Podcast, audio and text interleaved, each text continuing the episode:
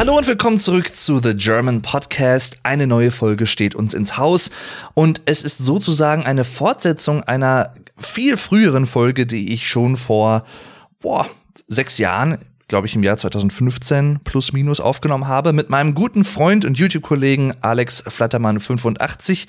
Diesmal bin ich alleine. Und das Thema ist aber dasselbe letztendlich, denn es geht um den Resident Evil Kosmos. Der Grund dieser Aufnahme ist eigentlich sehr spontan und ja, es gibt auf jeden Fall einen guten Grund, diesen Podcast aufzunehmen, denn ich habe gestern Abend ein Let's Play zu Resident Evil Village beziehungsweise Resident Evil 8, also der achte Teil, beendet, beziehungsweise ich habe es nicht selber gespielt. Ich bin ja leider ein Schisser und ich weiß nicht, ob ich mich das alleine trauen würde. Aber ich habe ein Let's Play meines Lieblingsstreamers Co Carnage auf Englisch geschaut, auf YouTube. Der hatte das Spiel auf der höchsten Schwierigkeitsstufe gespielt und wow. ich, also, wenn ihr mich gestern gesehen hättet, so die letzten drei, vier Folgen dieses Let's Plays, wo relativ viel passiert, dann hättet ihr mich wirklich mit offenem Mund da sitzen sehen ich habe gestaunt, ich habe mir an den Kopf gefasst, aber nicht, weil ich dachte, boah, das ist ja irgendwie schlecht gemacht, sondern ganz im Gegenteil. Ich war einfach total geflasht. Ich war, ich muss wirklich gestehen, ich war schon länger nicht mehr von einem Videospiel so geflasht und von einem gewissen Teil eines Videospiels vor allem auch wie gestern Abend. Hammer. Wow. Also wir nehmen, also wir schreiben heute den 24.05.2021. Das heißt, das Spiel ist erst seit ein paar Tagen draußen. Es ist noch nicht wirklich alt zum Zeitpunkt der Aufnahme. Und ich werde auch gleich schon mal vorab sagen, in dieser Folge werden einige Spoiler auftreten, nicht nur zu Resident Evil Village, sondern auch zu Resident Evil 7 Biohazard, also dem direkten Vorgänger, denn beide Spiele hängen unmittelbar miteinander zusammen. Und ich werde hier und da ein paar Elemente aufgreifen und ein paar Gedanken nennen, die durchaus wichtig sind, um ja, so die Zusammenhänge ein bisschen aufzuzeigen. Deswegen stellt euch darauf ein, in dieser Folge wird es Spoiler geben. Falls ihr diese beiden Spiele noch nicht gespielt habt oder irgendwie in Let's Plays gesehen habt, in Streams, wie auch immer, dann empfehle ich euch das wirklich sehr, sonst werdet ihr hier stark gespoilert. So. Ach Leute, ich, ich, wenn ich an dieses Spiel zurückdenke, ich schaue mir jetzt noch mal ein weiteres Let's Play dazu an und zwar auf Deutsch vom lieben Gronk, YouTube-Kollege, Let's Player, Twitch-Streamer, auch schon seit einigen Jahren und schon sehr, sehr lange Zeit in der deutschen YouTube-Szene aktiv. Leute, die das hier hören und aus Deutschland kommen, die wissen das natürlich, aber dieser Podcast ist ja auch für Leute gedacht und gemacht, die Deutsch nicht als Muttersprache haben, sondern vielleicht aus den USA zuschauen oder aus Japan, wo ne Capcom letztendlich ja herstammt. Und übrigens, kleine Anekdote, vielleicht wissen das einige von euch auch schon, der Titel des siebten Resident Evil Spiels, Biohazard, ist ja auch der Originaltitel im Japanischen. Also in der ursprünglichen Version heißt das Spiel nicht Resident Evil, sondern Biohazard. Deswegen finde ich es umso schöner, dass man mit dem siebten Teil, der ja auch durchaus eine Neuauflage der gesamten Reihe war, eine Art Reboot kann man sagen, beides aufgegriffen wurde. Sowohl der internationale Titel, den jeder kennt, Resident Evil, ne, also böser Bewohner oder Einwohner, wenn man es auf Deutsch übersetzen möchte, und Biohazard, also äh, wie Umweltgefahr, Strahlungsgefahr, ja, wie, wie, wie drückt man das am besten auf Deutsch aus? Gute Frage, nächste Frage. Jedenfalls, ich muss mir erstmal meine, mein Hoodie hier öffnen, sonst wird mir, mir wird immer so warm beim Erzählen tatsächlich, wenn ich einen Podcast aufnehme. Deswegen, ich muss den mal absetzen. Uah. Ach Leute, ich habe gerade eben übrigens noch direkt vor der Aufnahme ein YouTube-Video geschaut, was mir mein Bruder geschickt hat, der auch mit seiner Freundin das Spiel und äh, auch bei Co Carnage geschaut hat und das sehr, sehr gebannt verfolgt hat. Ähm, ups, und da wollte ich es fast noch mal abspielen. Nein, direkt pausiert. Ich habe es hier gerade noch auf dem Handy offen, deswegen äh, bin ich gerade da drauf gekommen. Und da ging es um ein ähm, ja, eine Fantheorie kann man vielleicht sagen, ein Easter Egg. Ich weiß nicht, wie man es deuten soll. Und zwar, jetzt kommt schon der erste fette Spoiler. Ähm, am Ende von Resident Evil Village oder wie Gronk das sagt in seinem Let's Play, Resident Evil Village. auch schön. Mein Vater schaut's übrigens auch, also den habe ich jetzt auch seit ein paar Monaten dazu gebracht, Let's Plays regelmäßig zu schauen und er liebt es einfach. Schaut Gronk zum Beispiel sehr, sehr gerne und so. Da gibt's ja eine After-Credits-Scene, also eine Epilog-Szene, wo man die mittlerweile Teenager Rose, also die Tochter von Ethan und Mia Winters, sieht, wie sie zu, also von irgendwem, man weiß halt nicht, wer es ist, könnte jemand von Umbrella sein, wahrscheinlich, weil sie auch Chris erwähnt. Sie wird zu einem Friedhof gefahren und geht dann zu dem Grabstein von, Achtung, noch ein weiterer großer Spoiler, Ethan Winters. Denn der ist im Prinzip zweimal gestorben. Dazu gleich noch mehr. Jedenfalls gehen wir mal davon aus, dass es so ist. Man weiß es halt nicht ganz genau. Sie geht zu diesem Grabstein, legt da Blumen hin, trauert so ein bisschen, denkt an äh, die Geschehnisse so ein bisschen zurück und kehrt dann wieder zum Auto zurück. Fährt dann mit dem, ich denke mal, es ist irgendein Agent, irgendein Mitarbeiter von Umbrella weg. Man sieht sie halt so in die Ferne fahren, aber ihnen gegen, also ihnen entgegen kommt eine Person und ein YouTuber beziehungsweise viele Fans wohl haben das Ganze ein bisschen näher untersucht und so die, die Game Files, also die, die Spiele, die Spieldateien ein bisschen unter die Lupe genommen. Und es handelt sich bei dieser Person, die diesem Wagen mit Rose drin entgegenkommt, am Ende dieser Straße, um das Charaktermodel von Ethan Winters. Geil. Da sieht man ihn übrigens auch mal das erste Mal richtig von vorne, also auch sein Gesicht, was man ja, ich glaube, in beiden Spielen nicht ohne weiteres sieht, also an keiner Stelle. Auch nicht in Teil 8, also. Und man kann es halt gut daran erkennen, dass ihm an der linken Hand der kleine Finger und der äh, Ringfinger im Prinzip fehlen. Die werden ihm ja relativ am Anfang von Resident Evil 8 abgebissen von dem ersten Werwolf, dem er dort begegnet. Und es ist halt relativ eindeutig, dass das Ethan Winters ist. Ob das jetzt nur ein Easter Egg ist für Spieler, die das irgendwie herausfinden, oder ob da mehr hintersteckt, ich weiß es nicht.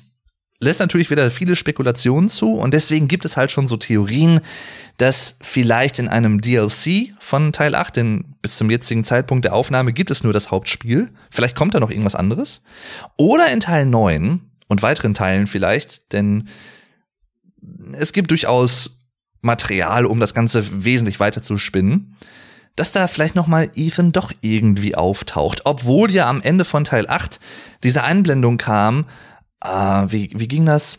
The father's story has ended or is finished. Also die Story des Vaters von, also Ethan Winters im Prinzip, ne, Vater von Rose, ist vorbei. Aber das heißt ja nicht, dass er nicht doch noch irgendwie vielleicht auftauchen kann. Vielleicht war es auch einfach eine Verwirrungstaktik von Capcom. Man weiß es halt alles nicht. Ne? Viel Spekulation, nichts Genaues weiß man nicht.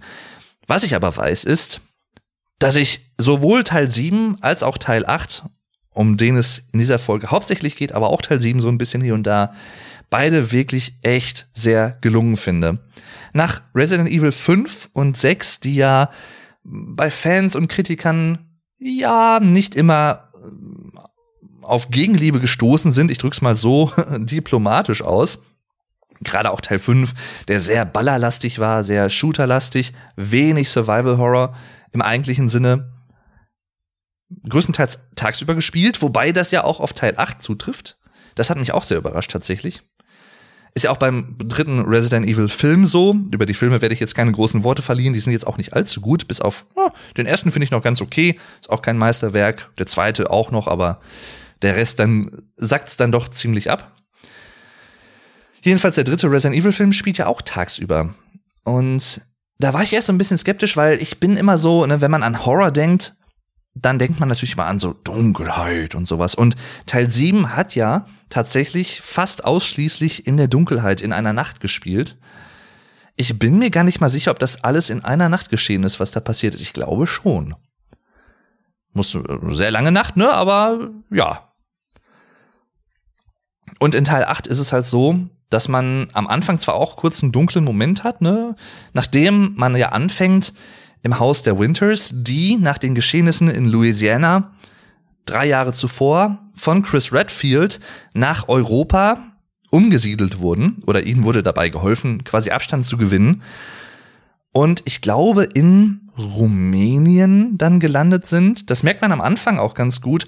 Spätestens wenn Mia, die Spoiler, da nicht die reale Mia ist, wie wir ganz am Ende des Spiels erfahren, sondern Miranda in Form von Mia, die ist ja eine Art Gestaltwandlerin und kann sich in jede andere Gestalt verwandeln. Auch ein sehr cooler Twist am Ende. Und sie spricht dann ja auch dieses Gericht, das sie zubereitet, das ist so das typische, so ein traditionelles Gericht der Region, was halt auch ein sehr, ja, ich würde jetzt einfach mal sagen, osteuropäischen Namen beträgt. Ich meine, es könnte Rumänien oder Bulgarien sein, eins von beiden. Ich bin mir jetzt gerade nicht ganz sicher.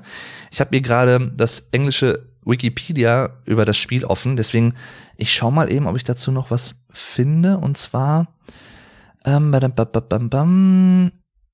ich überfliege das ganz kurz mal. Relocated to Europe, aber da steht nicht genau wohin. Okay.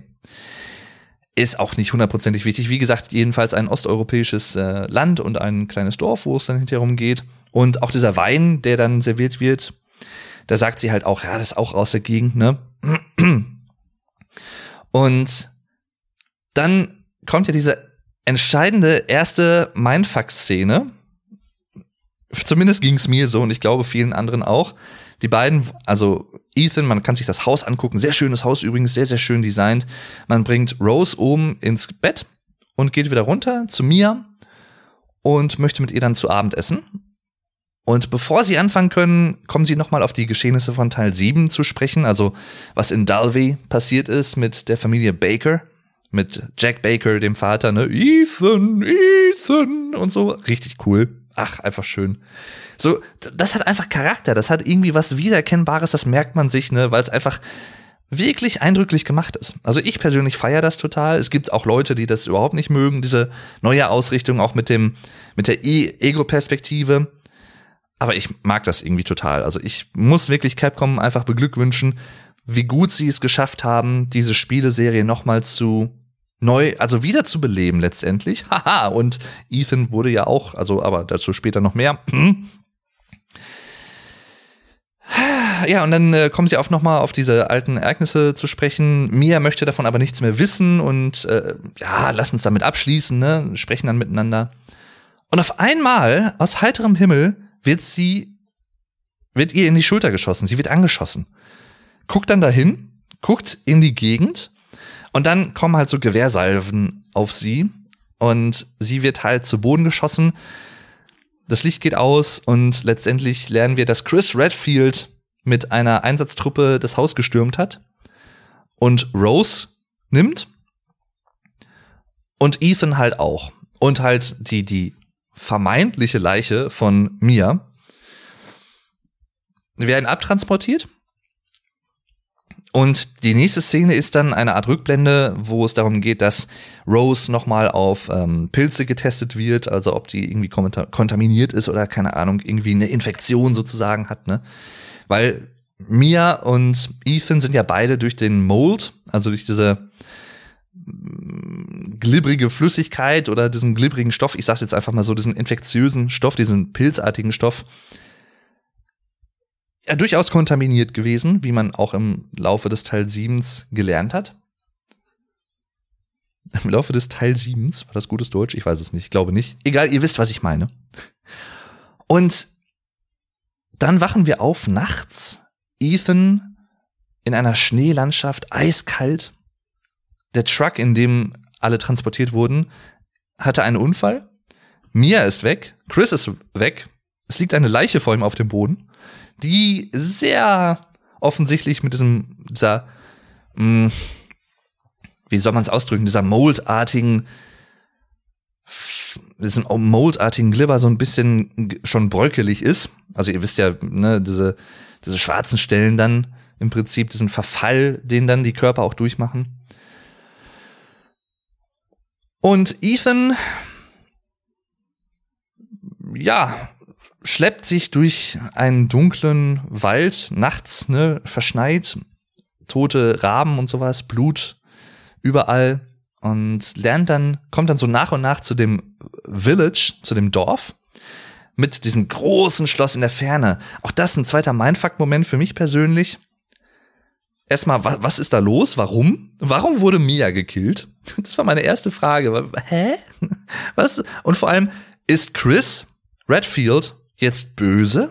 Also, oder, äh, weil, ne, warum sollte er das halt sonst machen? Weil, ja, die hat's doch überlebt, ne, und die, die, der wurde doch geholfen am Ende von Teil 7, wurden ja im Helikopter dann weggeflogen und Chris hat uns sogar geholfen, letztendlich als Spieler und als Figuren dann, ähm, ein neues Leben zu beginnen in Europa. Also, warum? Yeah. da kam ich schon mal nicht drauf klar. Aber im Positiven. Ich mag das, wenn ich dann irgendwie offene, wenn sich neue Fragen ergeben und man hat so Ansatzpunkte, um das wirklich hinterfragen zu können auch und es werden Fragen aufgeworfen. Ich sag's mal so. Und auch dieses große Dorf. Ich wusste, dazu muss ich sagen, über das Spiel nur minimal etwas. Das, also das, was ich wusste, ist, dass es wohl, ne, Village, Dorf. Es geht um ein Dorf. Es spielt wohl in einem Dorf. Es gibt wohl Werwolf-Zombies, die hat man im Trailer nämlich schon gesehen. Also alles, was ich über das Spiel vorher wusste, ist im Prinzip das, was im Trailer gezeigt wurde. Und dass es halt eine Weiterführung von Teil 7 ist mit Ethan und Mia. Oder zumindest mit Ethan. Mia wusste ich, glaube ich, gar nicht zu 100 Prozent. Und dass es halt diese Lady Dimitrescu gibt. Also diese große, vollbusige Frau, die wohl auch etwas Böses im Schilde führt und die in diesem Schloss wohnt, dass man da halt rechts oben sehr, sehr prominent und sehr, sehr groß in dieser Panoramasicht sieht, wenn Ethan das erste Mal von so einem Berg auf dieses Dorf guckt, ganz am Anfang des Spiels noch. Richtig eindrucksvoll, richtig schön designt. Generell auch die ganzen Orte und diese ganzen Schauplätze, die es da gibt, mit diesen vier Lords, also diesen vier Bossen im Prinzip, die man hat, die alle ja Mother Miranda ähm, gehorchen. Übrigens, der Grund, warum ich halt manchmal Mother Miranda und diese englischen Begriffe hier benutze, ist halt, dass ich das Spiel auf Englisch geschaut habe und ich die so ein bisschen verinnerlicht habe. Deswegen nicht wundern. Ich schaue jetzt ja auch die deutsche Version noch, da heißt sie aber auch, glaube ich, Mother Miranda. Oder Mi Miranda wird sie sogar genannt. Miranda klingt aber irgendwie besser, finde ich. Es wird ja auch nicht Ethan gesagt, sondern Ethan. Ethan. Ach, Jack Baker. So, so ein cooler Charakter einfach nur, mit so viel Charme und der ja auch eigentlich nicht böse war. Und da muss ich wirklich ganz kurz, ich springe so ein bisschen hin und her gerade, aber auch das wieder alles spontan und nicht irgendwie aufgeschrieben mit ähm, Notizen oder so. Und wenn ich, wenn mir sowas einfällt im Podcast, dann möchte ich das lieber dann direkt erwähnen, bevor ich es hinterher wieder vergesse und mich ärgere. Deswegen Jack Baker, ganz kurz nochmal Rückblick zu Teil 7, der Vater der Familie, man lernt ja in ein paar Rückblenden auch später, wo man auf dieses Schiff kommt und Evelyn sucht. Und man mittlerweile lernt, dass Mia ja auch da irgendwie mit involviert war, um Evelyn zu transportieren und sicher aufzubewahren, zu überwachen auf diesem Schiff. Jack und auch die ganze Familie Baker, also auch die, die Mutter Margaret und der Sohn Lucas und Zoe natürlich die Tochter, die waren ja nicht böse, bevor sie von Evelyn halt dazu gemacht wurden. Es gibt übrigens, falls ihr den noch nicht kennt, einen DLC zu Teil 7, wo man wirklich das spielen kann und erleben kann, wie Evelyn quasi von dieser Havarie des Schiffs in diesen Sümpfen von Louisiana von der Familie Baker gerettet wird, von Jack. Und dann Marguerite befällt, also Kontrolle über sie übernimmt. Dann Jack und letztendlich dann auch Lucas und ähm, Zoe und das ist schon sehr eindrucksvoll. Da sieht man halt auch, wie lieb diese Familie eigentlich war. Und auch Jack in so einer Rückblende zum Beispiel, ähm, wo er Ethan ist es, glaube ich, nochmal drum bittet, diese, das alles zu stoppen. Und das, er, da erzählt er auch nochmal, Evelyn ist der Schlüssel, ne? Sie ist der, der Ursprung dieser Gefahr. Das kleine Mädchen, diese Biowaffe, die nur wie ein kleines Mädchen aussieht. Und die, wie man in Teil 8 ganz am Ende lernt, ein fehlgeschlagenes Experiment von Miranda ist, die, und jetzt gebe ich das einfach mal so, ich, ich sage jetzt einfach mal so, wie, ne, wie man es am Ende von Teil 8 in diesem Laboratorium erfährt. Und da, ich, da war ich mega geflasht. Das könnt ihr euch nicht vorstellen. Ich kann es gar nicht ausdrücken, wie krass ich einfach geflasht war an dieser Stelle. Und das, oh, so gut gemacht. Capcom, echt ohne Scheiß. Mega Respekt da erfährt man ja halt einiges. Zum Beispiel, dass Miranda schon ja, vor knapp 100 Jahren gelebt hat, so um 1918, 17, 20 rum, wo auch die spanische Grippe sehr, sehr gefährlich war und viele Millionen Menschen dahingerafft hat. Hat man jetzt ja auch aktuell in der Realität ja auch hier und da gehört, äh, im Rahmen der aktuellen Pandemie, die immer noch vorherrscht zum Zeitpunkt der Aufnahme. Ne, also von wegen spanische Grippe und es ist solche Sachen. Und ihre Tochter ist anhand der spanischen Grippe gestorben.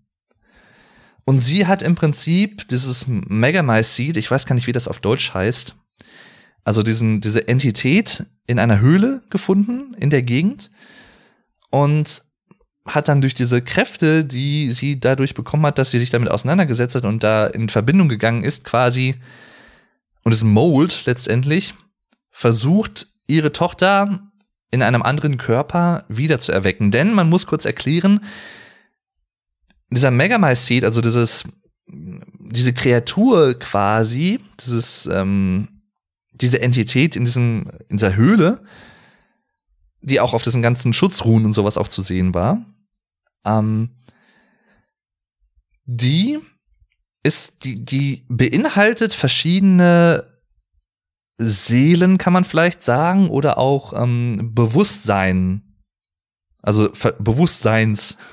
also verschiedene ähm, Persönlichkeiten, sage ich jetzt einfach mal. Also, ne, hier eine, das, was den Mensch ausmacht, verschiedene Geist, also den menschlichen Geist von verschiedenen Personen.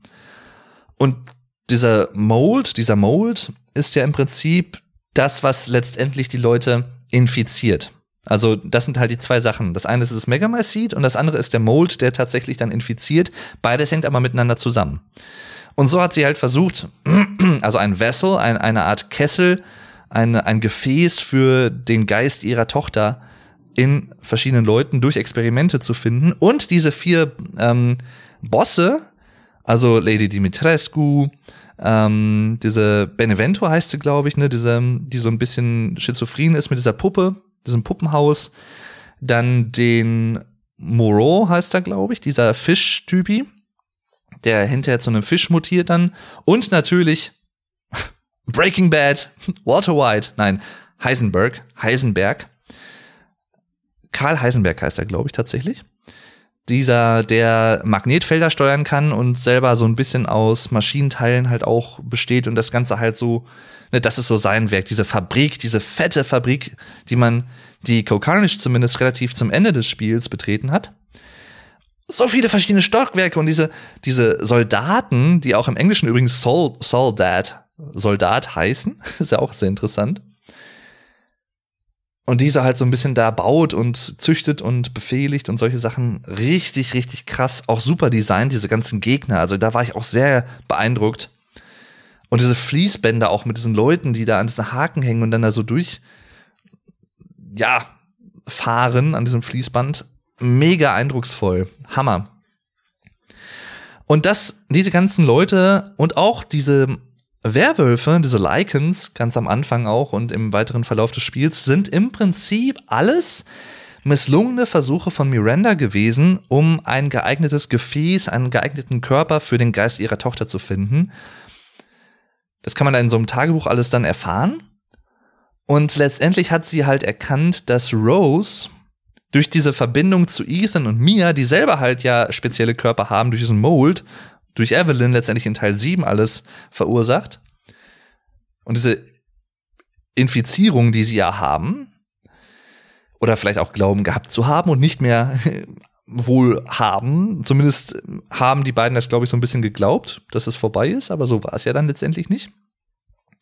Da wusste, da wusste Miranda halt, okay, Rose, diese Tochter von Ethan und mir, das, das Baby, das ist halt speziell, das hat spezielle Kräfte und das ist halt das, der perfekte Vessel, das perfekte Gefäß für ihre Tochter Eva, heißt sie, glaube ich, Eva. Erst hatte sie das versucht mit Evelyn, und Evelyn war halt dann ein, das hat dann aber doch nicht geklappt und deswegen war Evelyn letztendlich ein missglücktes Experiment, genau wie diese Figuren, also Dimitrescu und diese ganzen anderen Leute und die Dorfbewohner. Und ja, irgendwie ist dann Evelyn wohl, das weiß ich jetzt nicht genau, wie das dann kam, aus diesem bulgarischen oder rumänischen Ort dann irgendwie in die USA von Umbrella gekommen Wahrscheinlich hat das auch mit Oswald E. Spencer zu, zu tun. Auch das, das hat mich, also das hat mich mit am meisten fast geflasht. Wie alles, was in Teil 7 und vor allem aber auch in Teil 8 da passiert und was man da erfährt mit Mother Miranda und dieser Figur Miranda, die im Prinzip für alle Resident Evil Spiele und alles, was jemals in irgendeinem Resident Evil Teil passiert ist, die Grundlage war. Beziehungsweise dieser Megamycete natürlich letztendlich, aber letztendlich Miranda, die als erste Person wohl, so aktuell der Kenntnisstand, der Lore, ähm, dieser Geschichte, was da erzählt wird, wie alles zusammenhängt, die Person war, die alles ins Rollen gebracht hat und die eine Mentorin von Oswald E. Spencer war, der Mitbegründer oder Begründer von Umbrella. Und den Namen Umbrella und diesen, dieses ganze Firmenkonzept mit Biowaffen und solche Sachen, ne, genetischen Experimenten, was wir seit Resident Evil 1 aus dem Jahr 98 kennen, das hat ja alles viel später stattgefunden und letztendlich beruht das alles auf den Geschehnissen um diesen Megamycete in diesem rumänischen oder bulgarischen Ort. Und was Miranda darüber hinaus gefunden hat, durch Experimente, durch Neugierde, durch diesen Versuch, ihre Tochter wiederzubeleben. Das ist letztendlich ja ihre Mission, warum sie das alles macht. Und das hat mich so weggeflasht, dass, boah, ey, wenn ich da jetzt dran zurückdenke, ich habe gestern Abend wirklich ungelogen mit offenem Mund da gesessen und ich konnte es nicht glauben, wie Capcom es geschafft hat, durch diesen, dieser eine Raum, dieses Laboratorium, das hat so viele Informationen und so viele Twists und Plots und sowas, so viele Verknüpfungen hergestellt innerhalb dieses Resident Evil Kosmos, dieses Universums.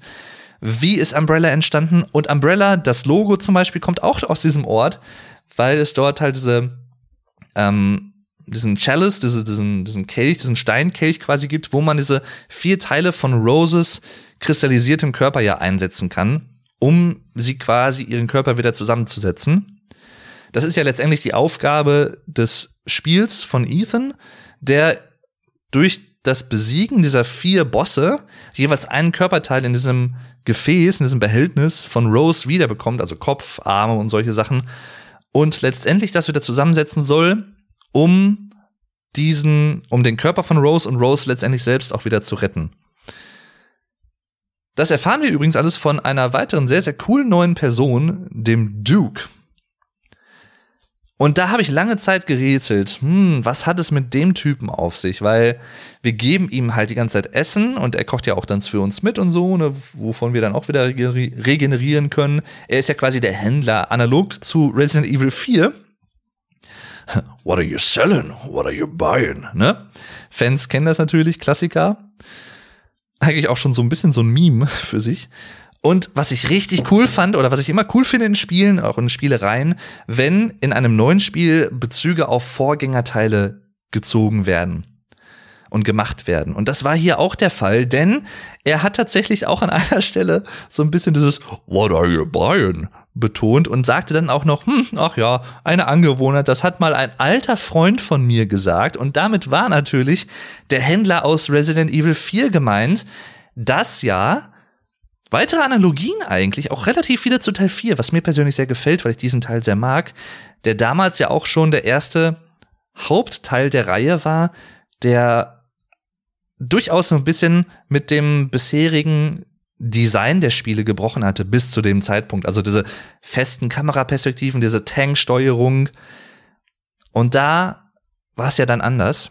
Da musste man ja dann Leon S. Kennedy spielen, der die Tochter des Präsidenten retten musste war da auch in diesem spanischen Ort, in diesem Dorf letztendlich auch. Also sehr viele Ähnlichkeiten von der Räumlichkeit. Und war, glaube ich, letztendlich auch in so einem Schloss, wo dann der, ach, wie hieß er denn?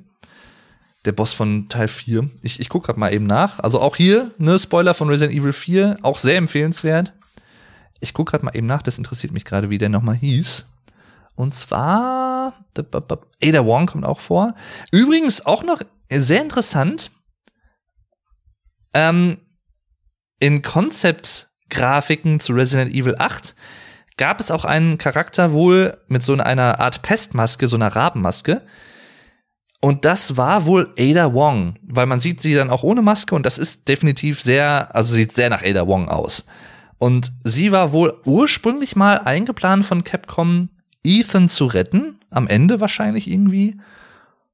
Aber das wurde dann irgendwie verworfen. Oder vielleicht kommt das auch noch in einem DLC dran, dass Ada Wong auch noch irgendwie auftaucht. Denn in Teil 7 und Teil 8 gibt es ja in Anführungszeichen nur Chris Redfield von dieser ganz alten ursprünglichen Resident Evil mh, mm, Figurenfamilie sozusagen. Diese, das ist ja die einzige alte Figur, die in den neuen Spielen eigentlich auch nochmal auftaucht und so ein bisschen auch die Brücke schlägt von alt zu neu. Obwohl, wie gesagt, Teil 7 und Teil 8 ja durchaus als Reboots verstanden werden können, finde ich. So, jetzt muss ich noch mal kurz gucken. Und zwar, ähm, äh, Ada Wong, wie heißt denn der Typi? Äh, Salazar irgendwas? Salazar war dieser kleine, glaube ich, den gab's da auch. Sadler, genau. Sadler heißt er. Und äh, ja, jedenfalls einige Analogien zu Teil 7. Und übrigens, äh, das fand ich halt auch irgendwie interessant, dass diese, also Teile von Roses Körper ähm, in diesen Behältnissen halt irgendwie waren. Dass man, das hat man, das hat Ethan aber auch letztendlich erst einige Zeit später gefunden, als er, ich glaube, mit diesem Schloss fertig war, mit Lady Dimitrescu und ihren Töchtern, die er dann besiegen musste, letztendlich als ersten Boss. Richtig cool gemacht übrigens, das ganze Schloss und diese Figur dieser Vampire und wie die sich verwandeln können. Also richtig eindrucksvoll, richtig cool einfach nur. Hammer, wirklich. Ich feier's total. Und da hat er dann irgendwann diese, diese, diesen diesen Behälter dann gehabt und hat dann so ein bisschen diesen Dreck da weggewischt von diesen Etiketten da drauf und hat dann gesehen, oh, Rose, Kopf, hm, da ist wohl der Kopf meiner Tochter drin. Heftig. In kristalliner Form aber wohl. Und da können wir ja dann zurückdenken. Ich weiß nicht, auch den empfehle ich euch sehr, falls ihr ihn noch nicht kennt. Es gibt einen DLC, es gibt mehrere DLCs zu Teil 7, aber einen vor allem auch über Zoe, denn Teil 8 verrät uns ja, dass der, also die, die, wie soll ich sagen, die offizielle Variante dieser ganzen Geschichte ja ist, dass man sich für Mia entscheidet und nicht für Zoe, denn nachdem man Jack Baker zum letzten Mal, vermeintlich letzten Mal, ja, besiegt hat und ihn also man hatte zwei Spritzen mit diesem Serum zur Heilung, die Zoe vorher angefertigt hatten. Die waren ja von Lucas da gefangen.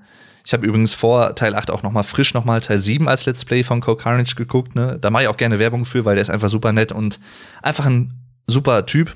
Cole Carnage habe ich auch in einer anderen Podcast-Folge schon mal erwähnt, wo es um inspirierende Persönlichkeiten ging. Sehr empfehlenswert. Und den mutierten Vater Jack konnten wir nur besiegen, indem wir ihm ein Heilungsserum gespritzt haben von zweien.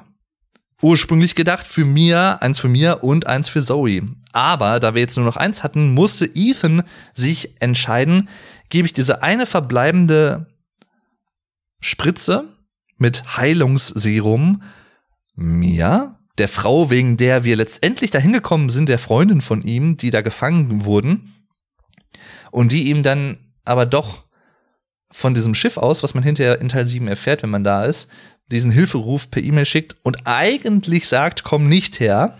also er hat ihm eigentlich keinen Hilferuf geschickt, fällt mir gerade so ein. Sie hat eigentlich gesagt, komm nicht her, wenn du das hier siehst. Aber Ethan ne, ist natürlich hergekommen, wollte sie retten. Das war ja so ein bisschen die, die, das Fundament von Teil 7, was da alles passiert ist, aus Ethans Sicht. Und ja, das ist halt der Hauptstrang der Geschichte. Man entscheidet sich nicht für Zoe, die bleibt zurück bei der Residenz der Bakers. Und in diesem DLC zu Teil 7 erfährt man, dass es noch einen Onkel gibt von, ich glaube, Joe Baker heißt er. Und der will Zoe retten. Der ist nicht infiziert. Und da kämpft man, das ist eigentlich ganz, ganz lustig gemacht. So ein bisschen stumpf eigentlich, aber so ein bisschen auch lustig. So ein bisschen äh, Bud Spencer-mäßig bekämpft man diese ganzen Mold, diese Zombies da dann äh, in diesem Sumpfgebiet, in anderen Bereichen auch noch, die man vorher nicht im Hauptspiel gesehen hat, mit den Fäusten hauptsächlich. und rettet dann Zoe letztendlich. Da taucht dann tatsächlich, also es taucht da in diesem DLC immer mal wieder eine weitere Figur auf, die Joe Baker immer wieder angreift und am Ende erfährt man, weil die halt so auch im Gesicht ein bisschen verwuchert ist und er zieht ihr dann hinter diesen Gesichtsteil quasi ab und da sieht man, oh, das ist Jack Baker, er lebt doch noch irgendwie. Keine Ahnung, also ist ja sehr schwer kaputtbar zu machen. Und zurück in dieser Residenz, unten der Bakers, in diesem Haus, kämpft Joe, also der Bruder von Jack, gegen Jack, besiegt ihn und kann letztendlich durch, ich glaube, eine weitere, ein weiteres Serum Zoe wieder retten, die bis dato ja so ein bisschen so kristall, ja, kristallisiert war. Und genau diese Kristallisierung tritt halt auch in Teil 8 auf. Also auch da allein schon eine Analogie. Und was mich sehr persönlich gefreut hat, weil ich da, ich bin da auch immer sehr emotional und am Wasser gebaut, wenn Spiele mich wirklich gut abholen und gut gemacht sind. Am Ende dieses DLCs, und das hat mich wirklich sehr gefreut, hat Ethan, als Zoe gerettet war und Chris von Chris halt auch betreut wurde und auch da nochmal dann quasi auch unter die Fittiche genommen wurde, und Joe halt auch, Baker, der, der Onkel. Da hat Ethan sie tatsächlich angerufen, Ethan und Mia, und haben sich nochmal bei ihr gemeldet und Zoe war halt total überrascht, weil sie damit nicht gerechnet hatte, obwohl ja Ethan gesagt hat, wir kommen doch mal wieder und holen Hilfe. Und das fand ich richtig cool. Übrigens, falls ihr gerade was tuten hört, dann ist das draußen ein Auto, wo gerade ein Alarm angeht. Jetzt ist es wieder weg. Gut. Ähm, und das hat mich einfach sehr für Zoe gefreut, weil sie hat uns ja auch die ganze Zeit geholfen. Sie hat Ethan ja im Teil, in Teil 7 geholfen, die ganze Zeit das irgendwie zu lösen, äh, was er tun sollte, um diese Materialien für das Serum zu beschaffen, damit sie diese Spritzen herstellen konnte.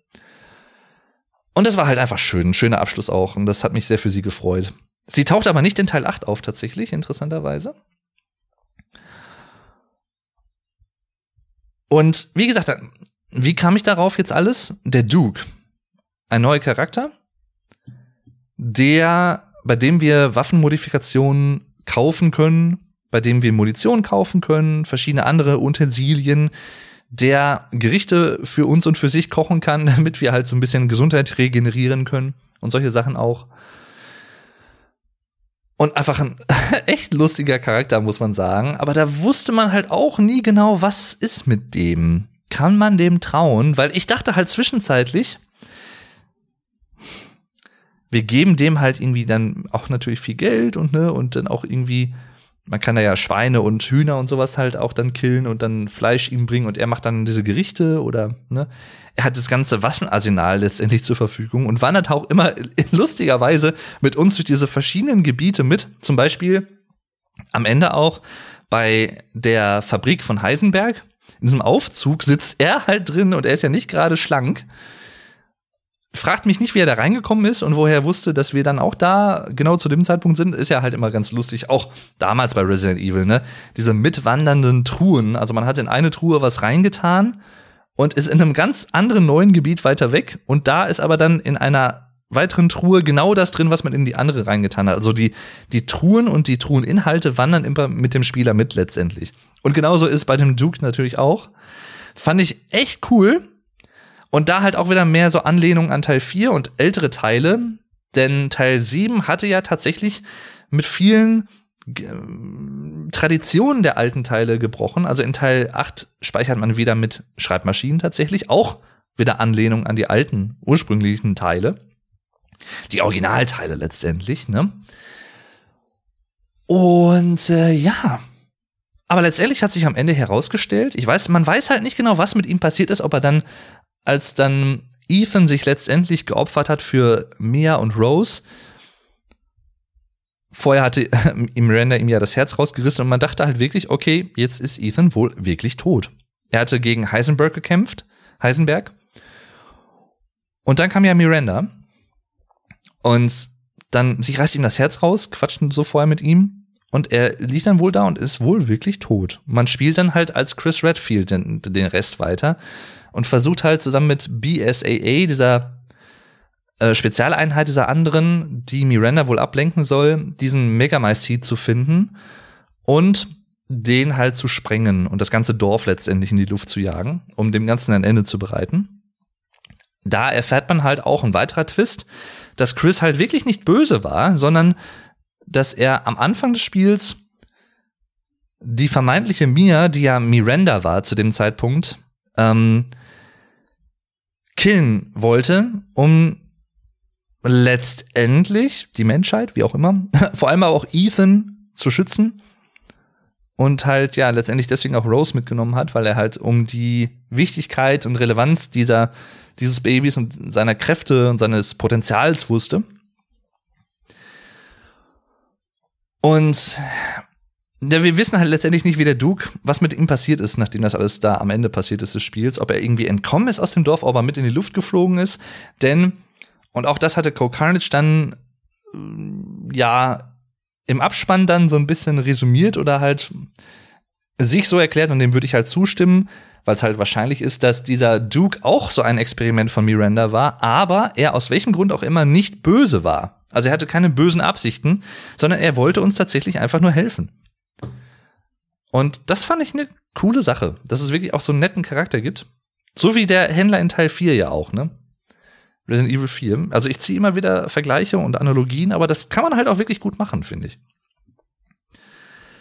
Und letztendlich ist ja dann Teil 8, wie gesagt, die Basis oder da wird die Basis für alles offenbart, wie alles zusammenhängt, wie Umbrella gegründet wurde, was auch in Resident Evil 1 bis 6 im Prinzip passiert ist. Ne?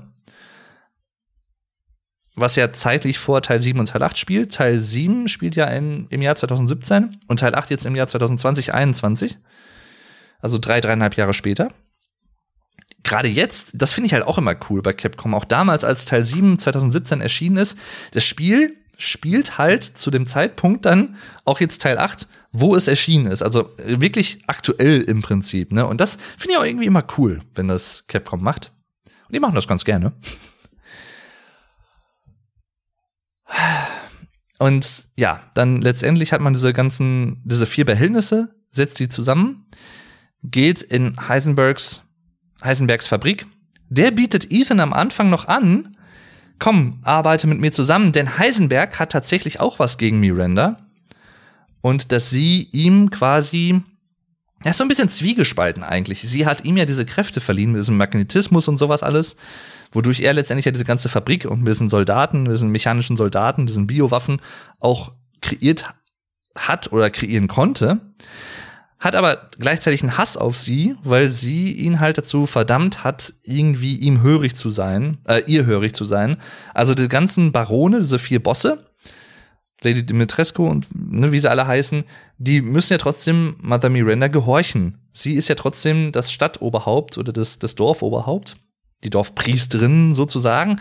Und Mother Miranda wird ja auch von den Dorfbewohnern verehrt, wie so eine Art Gottheit. Es gibt ja so Altäre und am Anfang findet man ja auch diese grünlichen Porträts an der Wand, wo sie ja abgebildet ist. Da weiß man natürlich noch nicht, wer das ist. Das erfährt man halt erst hinterher. Oder es gibt auch dieses eine Haus zum Beispiel. Ich glaube, das ist nicht Lucias Haus, wo ja die ganzen restlichen überlebenden Dorfbewohner in Sicherheit gebracht werden, ähm, sondern so eine Art anderes Haus, wo es so eine Art Altar gibt mit links, ich glaube, einem Bild von Lady Dimitrescu, in der Mitte ein dieses ähm, Gottheitsbild von Mother Miranda und rechts halt, ich glaube, noch ein Bild von Heisenberg und auch von äh, der, ich weiß jetzt nicht mehr genau, wie sie heißt, Benevento, dieser Puppenspielerin, dieser Schizophrenen, die, auch das war richtig krass tatsächlich, die ja in ihrem Bereich den Co Carnage als zweiten gemacht hatte, also erst zum Schluss, dann Lady Benevento in dieses Puppenhaus gegangen ist, mit den ganzen Puppen drin, die ja tatsächlich über Halluzination diese Puppe Angie steuert. Und die hat ja dann Ethan quasi herausgefordert und durch dieses Haus, durch dieses Haus gejagt. Und da auch da gab's ja dieses schleimige große Babymonster, was das hat mich auch richtig gekriegt tatsächlich. Ich bin ja echt so ein Schisser auch generell, wenn es um Horrorfilme und Spiele geht. Also ich könnte es selten in den selber spielen, aber ich guck's halt ganz gerne, auch wenn ich mich da auch teilweise verjage. So bin ich einfach. Und das, das fand ich auch richtig krass, denn bis dato hat ja alles, wie gesagt, tagsüber im Dorf draußen auch vor allem viel gespielt mit diesen Werwölfen. Da wurde es zum ersten Mal auch wirklich wieder düsterer und mehr so an Teil 7 angelehnt, weil in diesem dunklen Haus, ne, und man musste vor diesem Baby fliehen zum Fahrstuhl und so, diese Sicherungen einsetzen, ne, so typische Resident Evil Aufgaben. Und ganz am Anfang auch, wo man das erste Mal in diesem Dorf ist mit Ethan und diese Horde von Werwölfen kommt und dieser mega große Werwolf, der auch einen besonderen Namen hat, der mir jetzt gerade entfallen ist, mit diesem Hammer. Da musste man ja, also Co Carnage ist, der hat es auf dem höchsten Schwierigkeitsgrad gespielt, wie gesagt, und das finde ich auch echt gut. Also er wusste halt am Anfang nicht, was er machen sollte und hat dann letztendlich nach zwei, drei Toten gemerkt, ah, ich muss einfach lang genug überleben. Ähm, und so ging es dann weiter so kam dann diese Hexe, diese Oma, ne, die da jetzt letztendlich wohl auch eine Inkarnation von Miranda war, aber das weiß man halt zu dem Zeitpunkt alles nicht. Und da hatte Carnage auch noch mal drauf hingewiesen, und das finde ich auch sehr cool, dass dieses Spiel, also Resident Evil 8 und auch, glaube ich, schon Teil 7, vor allem aber auch Teil 8, den höchsten Schwierigkeitsgrad so umgesetzt hat, dass nicht nur einfach die Gegner mehr HP haben, also mehr ähm, Energiepunkte, mehr Leben letztendlich, sondern sie bewegen sich auch wesentlich schneller und weichen mehr aus. Also das machen sie auch auf dem normalen Schwierigkeitsgrad, wie ich jetzt schon gesehen habe bei Gronk, der es auf normal spielt. Aber auf dem höchsten sind die halt noch mal wesentlich schneller und weichen noch mehr aus und man braucht halt natürlich dann auch noch mal wesentlich genaue, also einen wesentlich genaueren Schuss und mehr Munition muss man letztendlich dann auch vielleicht einsetzen. Also schon echt durchdacht gemacht. Richtig, richtig schön umgesetzt. Generell muss ich wirklich sagen, es gibt an Teil 8 und auch an Teil 7 sehr wenig, was ich irgendwie kritisieren könnte, müsste, wie auch immer. Also spontan wird mir da echt nicht viel einfallen. Mir hat's wirklich alles sehr, sehr gut gefallen. Und ich mag beide Spiele für sich. Und was ich auch sehr, sehr gut finde, das ist jetzt schon so ein kleines Fazit im Prinzip, was ich ziehe, aber der Podcast geht noch ein kleines bisschen weiter. Capcom hat es halt auch mit Teil 8 geschafft, mit Village, mit The Village oder einfach nur Village, nicht einen Resident Evil 7 Klon zu machen, der halt sehr, sehr ähnlich gewesen wäre. Und ich bin froh, dass sie das nicht gemacht haben, denn das ist natürlich auch immer eine Möglichkeit, weil Teil 7 ja auch sehr beliebt ist und auch sehr, sehr gut ankam, auch bei Kritikern. Sehr gelobt wurde auch. Aber sie haben das nicht gemacht und das finde ich cool. Sie haben halt wirklich was Eigenständiges geschafft und also erschaffen. Und Teil 8 und Teil 7 haben jeweils für sich so eine eigenen, ein eigenes Gefühl, eine eigene Art und Weise an sich. Dass man sie auch nicht verwechselt oder so, sondern, ne, Teil 8, so dieses verschneite Dorf, Teil 7 in den Sümpfen von Louisiana in den USA und solche Sachen. Also viele Unterschiede, aber trotzdem halt natürlich verbindende Punkte, ist ja klar. Ach, Leute, ach, schön. Auch dieser, die ganzen Bosskämpfe, ne, aus, gegen Lady Dimitrescu. Echt cool auf diesen Zinn von diesem Schloss letztendlich, ne, wo sie dann auch nochmal mutiert ist. Hinterher erfährt man ja tatsächlich in diesem Laboratorium, dass ihre Experimente, also diese Bosse und diese Dorfbewohner, die letztendlich, wenn es fehlgeschlagen ist, halt dann zu diesen Werwölfen mutiert sind, dass auch Lady Dimitrescu zwar durchaus erfolgreicher als Experiment war als diese Dorfbewohner, die einfach nur in Anführungszeichen zu Werwölfen geworden sind. Aber trotzdem instabil in dem Sinne, dass sie selber diese Mutation zu diesem Monster am Ende, zu diesem Bosskampf, nicht, glaube ich, wohl bewusst herbeiführen konnte oder nicht steuern konnte. es wohl ein bisschen zufällig war, wann das passiert also da kann ich mich jetzt auch vertun, aber ich meine, das stand in diesem Tagebuch drin von ihr. Mhm. Und auch diese ganzen, ne, auch dieser Moreau heißt er, glaube ich, dieser ähm, bucklige, so ein bisschen Glöckner von Notre Dame mäßig, mit diesem Glibber in dieser Mine am Anfang und dann landet man ja auch in dieser ich, fast schon wieder sumpfartigen Gegend, wo er dann letztendlich zu diesem Fisch mutiert und den man dann da besiegen muss. Ähm, ich glaube, bei Benevento, also bei, dieser, bei diesem Puppenhaus, im wahrsten Sinne des Wortes, gab es ja nicht so eine Art mutierten Entgegner. Zumindest fällt mir der gerade nicht mehr ein. Man musste, glaube ich, dann hinterher einfach nur fliehen. Oder? Auch das übrigens richtig creepy. Als man da reinkam und dann Ethan durch dieses Haus gelaufen ist mit diesen ganzen kleinen Puppen, diesen creepy Puppen da und kam in diesen einen Raum rein, wo Mia als Puppe auf diesem Tisch, auf diesem Seziertisch lag. Also richtig heftig. Also ich, boah, cool gemacht. Also auch diese ganzen psychologischen Aspekte, sowohl im Spiel für Ethan als Figur, aber auch allgemein von, von Capcom als Entwickler. Denn wenn man das wirklich mal psychologisch betrachtet, Miranda und auch Evelyn als ihr missglücktes Experiment, als ihre Art Tochter, kann man vielleicht sogar sagen. Mehr oder weniger, indirekt zumindest. Beide, in beiden Fällen eigentlich eine traurige Geschichte dahinter. Im, Im Fall von Evelyn wollte sie einfach nur, in Anführungszeichen, eine Familie. Gut, sie hat das jetzt halt sehr ähm, gewaltsam aufgrund ihrer Programmierung als Biowaffe natürlich irgendwie umgesetzt und die Bakers halt infiziert ne, und kontrolliert. okay, jetzt nicht so nachahmungswürdig. Und bei Miranda ist es ja so gewesen, dass sie ja eigentlich in Anführungszeichen auch nur ihre tote Tochter wiederbeleben wollte. Und eine Möglichkeit durch diesen, durch diese Entität, dieses Megamycet und, und, und diesen Mold, diese Infizierung und die Experimente, die ihr, die, die Macht, die sie dadurch bekommen, diese Fähigkeiten, dadurch eine Möglichkeit gesehen hat, das vielleicht zu erreichen und halt deswegen rumexperimentiert hat. Das heißt, letztendlich waren beide auf, also Evelyn aufgrund ihrer Programmierung schlussendlich böse, obwohl sie es wahrscheinlich selber, als wenn sie ein normaler Mensch gewesen wäre, das gar nicht so gespürt hätte oder einprogrammiert gehabt hätte, ne, dass man eine Familie sich auf diese Art und Weise sucht. Und bei Miranda war es letztendlich halt auch Trauer und die Sehnsucht nach Vergangenheit und der, der Rückabwicklung der Vergangenheit. Also ein bisschen auch fast so eine Art Zeitreisekomponente da drin, kann man fast schon sagen. Ne, also Veränderung der Vergangenheit und ja, also auch halt gottgleich im Prinzip. Ne? Also dass man als, als gottartiges Wesen, was halt so viele Kräfte hat, dann versucht, die Zeit zurückzudrehen oder halt ihrer Tochter halt noch mal ein neues Leben schenken will.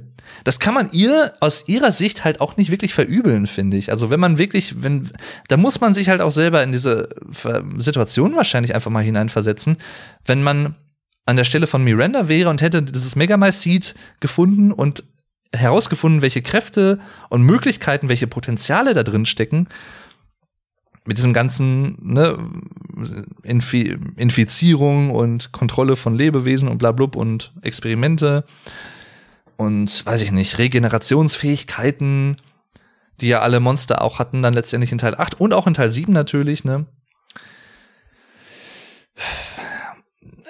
So richtig verübeln kann man es ihr eigentlich nicht, dass sie das versucht hat. Also, ich will sie jetzt da nicht verteidigen, ne, weil es ist natürlich trotzdem abgefuckt und geht halt nicht. Aber aus ihrer Sicht kann man es verstehen, dass sie das gemacht hat, finde ich. Und das ist halt so, das finde ich persönlich als jemand, der sich sehr für psychologische Aspekte und Philosophie und solche Sachen, menschliche Denkmuster und Handlungsmuster interessiert. Wie ticken Menschen letztendlich? Aus dieser Sicht finde ich das super interessant, und da steckt halt auch wesentlich mehr dann hinter Resident Evil und auch bei Silent Hill zum Beispiel, als einfach nur Zombies, Geballer, Action, Horror, also ne, Survival. Da steckt wesentlich mehr dahinter. Also da, auch da kann man einen Meter, so eine Metaebene im Prinzip drüber ziehen, was ich halt sehr, sehr interessant und sehr gelungen finde. Und für jeden, der das halt dann so weiterdenken will, ist es halt umso cooler, weil es wird ja durch ja nicht schlechter, es wird ja im Zweifel nur cooler dann. Und für alle, die sich halt hauptsächlich auf diese, ja, ne, ich muss irgendwie überleben und unsere Tochter retten, auf diese relativ einfache, auf dieses relativ einfache Level konzentrieren will, das ist ja, geht auch voll klar. Da, also das will ich ja gar nicht werten. Ne? Also das geht ja beides halt letztendlich. Und deswegen finde ich das von Capcom als Entwickler wirklich in mehrfacher Hinsicht sehr clever umgesetzt. Stichwort sehr, sehr clever umgesetzt, dieser ganze Twist am Ende. Ich habe es jetzt schon mehrfach angesprochen, aber eine Sache noch nicht, denn Nachdem Miranda Ethan dieses Herz rausgerissen hat, nach dem Kampf gegen Heisenberg auf diesem Feld, die Fabrik ist in die Luft geflogen, Miranda taucht auf, killt, also tötet Ethan, reißt ihm dieses Herz raus, hat Ethan ist in so einer, ja, Ethan ist in so einer Art Zwischenwelt. Das, das passiert, nachdem man eine Weile mit Chris Redfield gespielt hat und halt auch diesen mutierten Hügel da mit diesen Tentakeln von äh, Miranda halt anvisiert hat für sein Team und die haben dann irgendwelche Bomben darauf geschmissen. Und Chris hat dann sich halt auch durchgekämpft gegen dieses brennende Dorf, was total in Schutt und Asche liegt, gegen diese Zombie-Werwölfe und hat letztendlich dieses Megamycete gefunden, eine starke Bombe halt da rein, daran geworfen, die halt so stecken geblieben ist und mit, hat so einen Zünder in der Hand und wollte halt, bevor er das zündet, natürlich dann noch Mia und Rose evakuieren und wegfliegen und dann dieses ganze Dorf, diese ganze Gegend in die Luft jagen und alles beenden letztendlich. Und nachdem das halt so ein bisschen passiert ist, gibt's wieder so eine Art Rückblendung zu Ethan, der aufsteht vom Boden. Und das hat mich auch sehr überrascht, hätte ich nicht gedacht. Dann mit Evelyn spricht. Also Evelyn steht vor ihm auf diesem Feld oder schwebt so ein bisschen und erzählt ihm halt dann alles und da stellt dann halt noch mal mehr Verbindungen zu Teil 7 her und was da alles passiert ist und wie alles zusammenhängt. Und da auch das ist so cool. Ich kriege gerade wieder Gänsehaut, wenn ich das erzähle, weil ich, ich mag diese Twists und sowas einfach. Und wenn es einfach gut gemacht ist, schön. Finde ich mega beeindruckend immer und das kriegt mich auch immer wieder. Sie erzählt ihm, dass Ethan nicht jetzt erst gestorben ist, sondern ursprünglich wirklich gestorben ist, als er ganz am Anfang von Teil 7 in dieses Haus der Bakers gekommen ist, von Mia angegriffen wurde und von Jack quasi ins Gesicht getreten wurde. Ne? Und Jack sagt ja dann auch noch Welcome to the family oder Willkommen in der Familie. Ne? Du bist jetzt Teil der Familie, Sohn. Das hört man ja des häufigeren in Teil 7. Und das halt nicht ohne Grund, denn das ist halt echt cool. Da hätte man wahrscheinlich drauf kommen können, aber man wusste es halt auch vielleicht nie ganz genau da als Jack ihm ins Gesicht getreten hat und ihn halt angegriffen hat zum ersten Mal, als man Jack begegnet ist, hat er Ethan tatsächlich getötet, gekillt, ermordet. Man sieht dann ja auch, wie Jack zu diesem Haus, zu dem Haupthaus von den Bakers zurückgeht. Mir auf der Schulter, er schleppt Ethan hinter sich her, alles regnet so, ne, diese Sumpflandschaft, alles dreckig und so. Und da war Ethan schon tot. Also so im Prinzip so gut wie tot. Also so am, beim Sterben im Prinzip. Am Sterben dran. ähm, und dann sieht man ja hinterher, wie er mit den Bakers zusammen an diesem Tisch sitzt und sie wollen ihn füttern, ne? Und so geht ja Resident Evil letztendlich richtig los. Vorher hatte Mia ihm ja diese Hand mit der Kettensäge abgeschnitten, diese linke Hand und ein Stück vom Arm. Und der Arm wurde ihm ja wieder festgetackert und halt, er konnte ihn halt wieder bewegen, also er war halt so ein bisschen regeneriert. Und zu dem Zeitpunkt war Ethan halt natürlich dann auch schon infiziert und durch diesen Mold in ihm hatte er halt wieder auch diese regenerativen Fähigkeiten. Und da war er halt schon tot.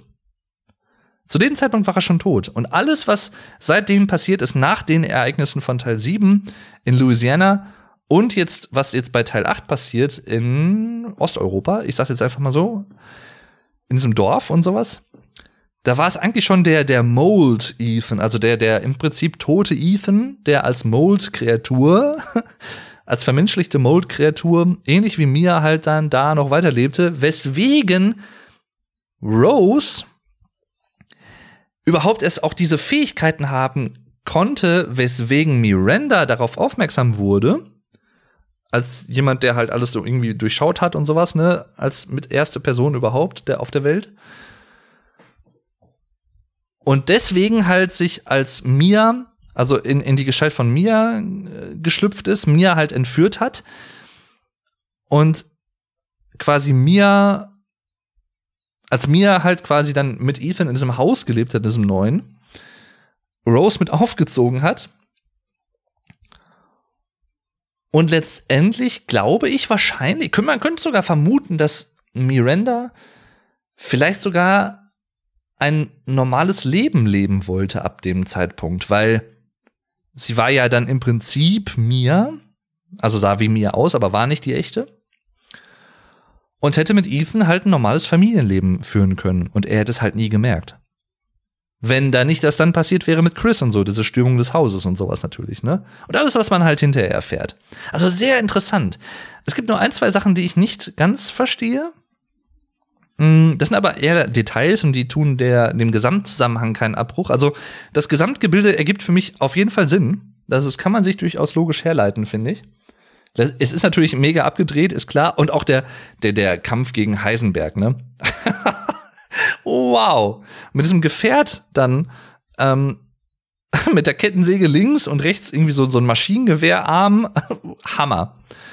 Einfach Hammer. Und wie man dann von oben quasi am Ende des Kampfes auf diesen mutierten Heisenberg, dieses Maschinenmonster, runterfällt und ihn dann halt letztendlich dann doch killt. Total überdreht, aber richtig cool. Also, ne, wenn man Resident Evil spielt und mag, dann muss man natürlich schon einen Fable, einen Hang zum Übertriebenen haben. Aber ich finde das cool. Ich finde das einfach auch nur kreativ teilweise. Deswegen echt cool. Ähm, was ich nicht verstehe, ist wann und wie Miranda Mia ursprünglich entführt hat, zu welchem Zeitpunkt das geschehen ist. Weil irgendwann muss ja der Zeitpunkt gewesen sein, wo sie Mia quasi entführt hat. Die echte Mia bei sich in diesem Keller, in diesem Verlies, bei diesem Laboratorium ja eingesperrt hat, an ihr Experimente gemacht hat. Sie hat ihre Gestalt angenommen, ist dann zu Ethan zurück in die USA gereist und hat dann mit Ethan ein normales Leben weitergeführt. Das muss ja irgendwie passiert sein, dass Ethan das halt nicht mitgekriegt hat oder halt dass sie alleine mal verreist ist, wahrscheinlich offiziell oder so. Ich, man weiß es halt nicht. Wie hat sie, wie hat Miranda Mia unbemerkt entführt? Das ist eigentlich so die, die Hauptfrage, die sich mir stellt. Weil das wurde, glaube ich, nicht wirklich aufgelöst, wann das, wie das passiert ist. Vielleicht kommt das noch in einem DLC. Das könnte ich mir gut vorstellen. Weil das ist halt noch so eine offene Frage, finde ich. Oder ich habe es halt vercheckt und es wurde beantwortet. Und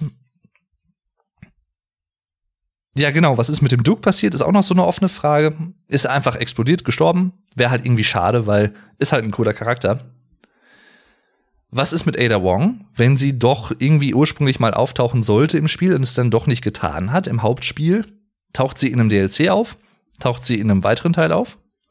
Gibt es weitere alte Charaktere, die in neuen Teilen auch noch irgendwie wieder auftauchen. Leon zum Beispiel, ne? Oder weiß ich nicht, Barry Burton, wer auch immer. Vielleicht sogar Wesker. Auch das ist ja möglich. Weil das ist ja das Interessante, was ich vorher auch schon angemerkt habe. Es wurde ja jetzt offiziell eine Art Verbindung zwischen Teil 7 und Teil 8, diesen neuen Reboot-Teilen, nenne ich sie jetzt einfach mal, und den klassischen Teilen gemacht. Also es ist ja nicht komplett losgelöst voneinander, sondern Umbrella baut ja im Prinzip, zumindest die Version von Umbrella, die man in den Originalen kennengelernt hat, baut ja auf Miranda und Teil 8 auf. Also, baut nicht auf Teil 8 auf im Sinne der zeitlichen Chronologie, weil Teil 1, wie gesagt, mit dem Herrenhaus und so, wo man das erste Mal über Umbrella erfährt und Wesker und dass er halt ein intrigantes äh, Arschloch ist und ne, alle verraten hat und halt Bescheid wusste und für Umbrella gearbeitet hat. Das spielt ja 98. Alles, was in Teil 8 passiert, spielt ja 2021. 2020-2021. Deswegen, ne, da erfährt man halt, wie das damals alles zustande kam. Und ähm, weil auch zum Zeitpunkt von Teil 8 existiert Umbrella ja schon. Hm. Und vielleicht, ich weiß auch nicht, ob hinter dieser Figur dieser alten Oma, also dieser Hexe sozusagen, ob da nicht auch doch noch mehr hintersteckte als nur eine weitere Inkarnation von Miranda. Das äh, würde mich auch mal interessieren. Vielleicht war da ja auch noch, steckte da auch mehr noch dahinter. Ich muss wirklich einfach sagen, ich könnte jetzt wahrscheinlich noch ein, zwei weitere Sachen erwähnen, die mir jetzt gerade entfallen. Ich denke gerade noch mal nach, ob ich irgendwas noch erwähnen wollte. Ähm die, wie gesagt, die Fabrik von Heisenberg und auch über wie viele Stockwerke das ging. Hammer. Und das Gegnerdesign dieser Maschinensoldaten und wie eng das teilweise ist, wie man da auf kleinstem Raum kämpfen musste, das war schon echt teilweise richtig krass und creepy auch. Weil die halt einfach so, ne, ein bisschen Cyberpunk vielleicht sogar angelehnt. Zumindest vom Look her. An die Maelstrom-Gang in dem Spiel, die ja auch sehr, sehr, also fast nicht mehr menschlich aussahen, sondern wirklich hauptsächlich als Cyborgs darum liefen. Und auch da bei Resident Evil 8 gab es ja auch diesen einen, zum Beispiel, der diese, ach, diesen Propeller-Oberkörper hatte quasi, also einen Propellerkopf zumindest, gegen den man gekämpft hat. Also wirklich Hammer, was sich da wieder, was man sich da wieder hat einfallen lassen. Heisenberg ein super cooler Charakter. Also ein Kritikpunkt könnte man vielleicht sagen, dass gerade Heisenberg und Dimitrescu, die stechen für mich so ein bisschen heraus. Ich finde der Moreau, Moreau, dieser Fischtypi, dieser bucklige, der ist so ein bisschen untergegangen. Also der war zwar halt auch da und cool. Mm, aber im Vergleich zu den anderen Charakteren und wie auffällig die waren und präsent, es, es war halt schon hauptsächlich Lady Dimitrescu, mit der man ja auch im Vorfeld hauptsächlich Werbung gemacht hatte als ein Gegner oder damals dachte man, glaube ich, sogar noch als Hauptgegner. Das war ja dann nur ein Gegner, wie man letztendlich im Laufe des Spiels dann lernt. Übrigens auch ein sehr interessantes Konzept. Das ist nicht nur, es gibt klar Mother Miranda letztendlich als Hauptgegner, aber es gibt halt mehrere Gegner letztendlich. So ähnlich, also ein bisschen ähnlich wie Teil 7, ne? Aber halt nicht nur, wo Evelyn ja der Hauptgegner letztendlich dann hinterher war. Aber das hatte man halt erst wesentlich später auch herausgefunden. Und diese Lady oder diese Frau Benevento mit diesen Puppen, diese Schizophrene, ne, die halt diese Puppen kontrollieren konnte und durch Halluzinationen bei anderen Leuten halt dann Macht ausüben konnte. Die war halt auch cool, aber ging halt auch so ein bisschen im Vergleich unter zur äh, Prominenz und Relevanz letztendlich von Lady Dimitrescu am Anfang, weil erster Endgegner und Heisenberg, weil er halt einfach so ein riesiges Gebiet hat, was gefühlt auch irgendwie doppelt so groß wie fast alle anderen Gebiete war. Vielleicht ausgenommen vom Schloss, was ja auch ziemlich groß war, aber diese Fabrik war irgendwie fünfstöckig oder so, ich weiß es nicht. Richtig groß auf jeden Fall. Und natürlich auch da nochmal diese Relevanz und diese Analogie zu diesem Märchen, das habe ich noch gar nicht erwähnt. Das hat mich am Anfang auch richtig stutzig gemacht, weil ich, man konnte natürlich diese Verbindung nicht herstellen.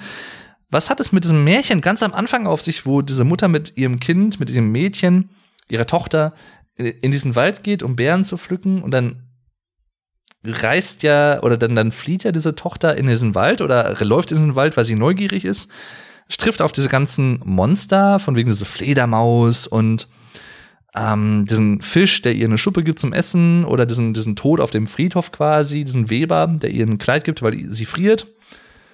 Und dann kommt sie ja zu diesem Pferd, zu diesem mechanischen Pferd, was ja dann Heisenberg letztendlich repräsentiert, was man aber erst hinterher erfährt und dann wieder, ah, guck mal, das und das hat das und das bedeutet. Da kann man dann so die, die Dots connecten, wie man im Englischen teilweise sagt, connect the dots. Also so ein bisschen Verknüpfungen und Verbindungen herstellen und sich das Märchen auf einmal erklären und warum das am Anfang aufgetaucht ist und dass das nicht einfach nur zufällig war, dass sie das eingebaut haben natürlich.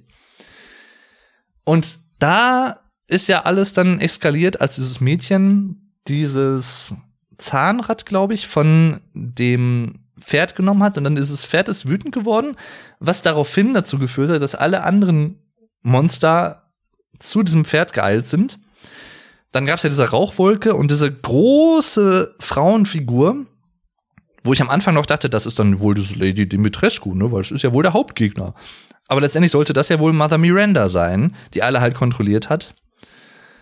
Und ja, und da, da, da brach ja dann so ein bisschen dann die Szene erst ab, wo es ja dann hieß, dass irgendwie das Bewusstsein dieses Mädchens ähm, in so einen Spiegel gesperrt wurde oder so. Und dann setzt ja das Ganze am Anfang des Spiels im Haus von Ethan und Mia ein, weil Mia diese Geschichte, dieses Märchen ja dann Rose als Baby vorgelesen hat. Ach ja, und da meinte sie ja auch noch, das ist ein traditionelles Märchen aus der Gegend. ich finde das cool, wie das alles zusammenhängt. Und am Ende wird das ja am Spiel, beim Spiel dann ja auch noch mal aufgegriffen und ist es den Rest vom Märchen quasi erzählt. Analog mehr oder weniger zu den Geschehnissen im Spiel und im Dorf, im Village. Und damit würde ich eigentlich sagen, möchte ich es ganz gerne belassen für diesen Podcast, für diese Episode. Ich habe eigentlich fast alles erzählt, was ich so, glaube ich, unbedingt erzählen wollte. Zumindest das, was mir jetzt so spontan einfällt. Ich liebe beide Spiele wirklich sehr. Und ich freue mich schon mega auf DLCs und auch auf weitere Teile. Denn, also wenn da jetzt nichts weiteres kommt, dann, dann, also das kann ich mir eigentlich nicht vorstellen. Und es wäre wahrscheinlich auch wirtschaftlich unsinnig von Capcom da nichts weiter draus zu machen, weil, soweit mir bekannt, sind ja wohl sowohl Teil 7 als auch Teil 8 wirklich sehr gut gelaufen, haben sich gut verkauft, gute Kritiken bekommen, sehr beliebt bei Fans. Und ich kann es sehr gut verstehen. Deswegen, ich würde mich da um, über wesentlich mehr Teile immer noch freuen. Ich glaube auch, dass da immer noch weiter was kommen wird, weil das ist so eine Sache, an manchen Stellen kritisiere ich das ein bisschen, in anderen Spielereien oder Filmereien, Serien, die irgendwann diesen Hang haben, zu lang zu werden. Und dadurch zu repetitiv, zu die Kuh wird gemolken, bis sie tot ist. Oder ausgeschlachtet, ne? Weil man kann ja immer noch mehr äh, Geld damit verdienen. Also die Cash Cow wird halt sehr lange gemolken. Bei Resident Evil ist es noch mal ein Sonderfall, finde ich, weil, wie gesagt, ab Teil 7 und Teil 8 halt noch mal so ein Bruch reinkam. Wenn sie jetzt Teil 6 irgendwie oder was, keine, keine Ahnung, Teil 5, Teil 6 irgendwie einfach stumpf vorgeführt hätten, dann würde ich es anders sehen tatsächlich, weil dann würde ich tatsächlich irgendwann sagen, nach Teil, also nicht 7, 8, 9 gefühlt für mich persönlich, irgendwann ist dann auch mal gut. Ich finde, The Walking Dead hat leider das Problem so ein bisschen, dass bei mir persönlich mittlerweile mit, ich glaube, was ist Staffel 10 oder so, da ist jetzt irgendwie auch ein bisschen die Luft raus, so langsam. Also weiß ich nicht. Das ist dann irgendwie dann doch mehr oder weniger alles immer dasselbe. Ist es bei Resident Evil von der mm, Thematik natürlich auch mit diesem ne, infizierten Zombie-Gedöns, aber durch diesen Mold und diese ganzen Möglichkeiten, die es jetzt dadurch gibt, durch das, was man jetzt am Ende von Teil 8 alles gelernt hat, gibt es so viele andere weitere Möglichkeiten, Sachen in weiteren Spielen noch umzusetzen, wo Rose vielleicht böse wird und einen ähnlichen Weg einschlägt wie Evelyn. Und wir als vielleicht dann doch wieder Ethan oder als Mia, die ja auf jeden Fall wohl überlebt hat. Die echte Mia dann. Dass wir der Hauptcharakter werden oder vielleicht als Chris, der ja auch überlebt hat. Also da gibt es sehr viele Möglichkeiten, wie ihr seht. Natürlich würde mich auch eure Meinung dazu interessieren. Ihr könnt mir das sehr, sehr gerne auf Social Media schreiben. Ne? Ihr findet alle Links dazu in jeder po Podcast-Beschreibung. Das Huhn in mir will raus, nein. Ähm, bei Resident Evil 8 wäre ich, wäre ich im Village auch kein Huhn gewesen. Möchte ich kein Huhn gewesen sein, denn Ethan hätte mich sonst, glaube ich, auch gekillt. Für Fleisch, für den Duke, für ein neues Gericht. Ja. Ähm, aber ja, mich würde eure Meinung dazu interessieren. Wie seht ihr das? Wie fandet ihr das Spiel, falls ihr es schon gespielt, gesehen habt, wie auch immer? Und es hat in mir auch tatsächlich schon so ein bisschen auch so ausgelöst, ha, vielleicht spiele ich dann doch irgendwann auch mal selber Resident Evil und schau das nicht nur. Aber ich bin halt ein Schisser, Mann. Manno. Ja, mal gucken. Ich will es nicht versprechen. Vielleicht irgendwann wage ich mich mal dran, aber es macht mir auf jeden Fall auch sehr, sehr viel Spaß, einfach nur zum Zuschauen. Und ich freue mich schon auf das, was da jetzt noch demnächst irgendwann in Zukunft von Capcom vielleicht, hoffentlich, kommen wird. Danke bis hierhin fürs Zuhören und ich würde mich freuen, falls ihr auch beim nächsten Mal wieder einschaltet. Ihr könnt, wie gesagt, gerne auch den alten Podcast hören. Das ist Episode. Ich gucke gerade mal eben.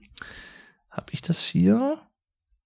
Das war, glaube ich, noch eine relativ frühe Episode. Also, wie gesagt, ein Podcast, den ich ursprünglich mal 2015 aufgenommen, aufgenommen habe und im Rahmen meines äh, The German Podcast, meines jetzt offiziellen einzigen alleinigen Podcasts, nochmal neu veröffentlicht habe. Und zwar war das Folge 6. The German Podcast Folge 6, Folge 6, wo Alex Flattermann 85, der absoluter Resident Evil Experte und Kenner ist und auch alle Spiele gespielt hat bisher, bis auf, glaube ich, Teil 8 aktuell, den er auch demnächst wahrscheinlich spielen wird, der mit mir sowohl über alle Spiele bis dato, bis ich glaube, einschließlich Teil 6, weil Teil 7 damals auch noch nicht draußen war, deswegen hier in dieser Episode jetzt auch noch mal nicht nur Teil 8, sondern auch Teil 7 so ein bisschen mit erwähnt. Ähm, wo wir darüber quasi noch mal so ein bisschen philosophiert haben, über alle Spiele, alle Filme, Ursprünge von Resident Evil, was ja letztendlich als Spieleserie noch mal auf einem anderen Spiel mehr oder weniger der frühen 90er auch noch mit basiert, aber alles mehr dazu in dieser Podcast-Episode.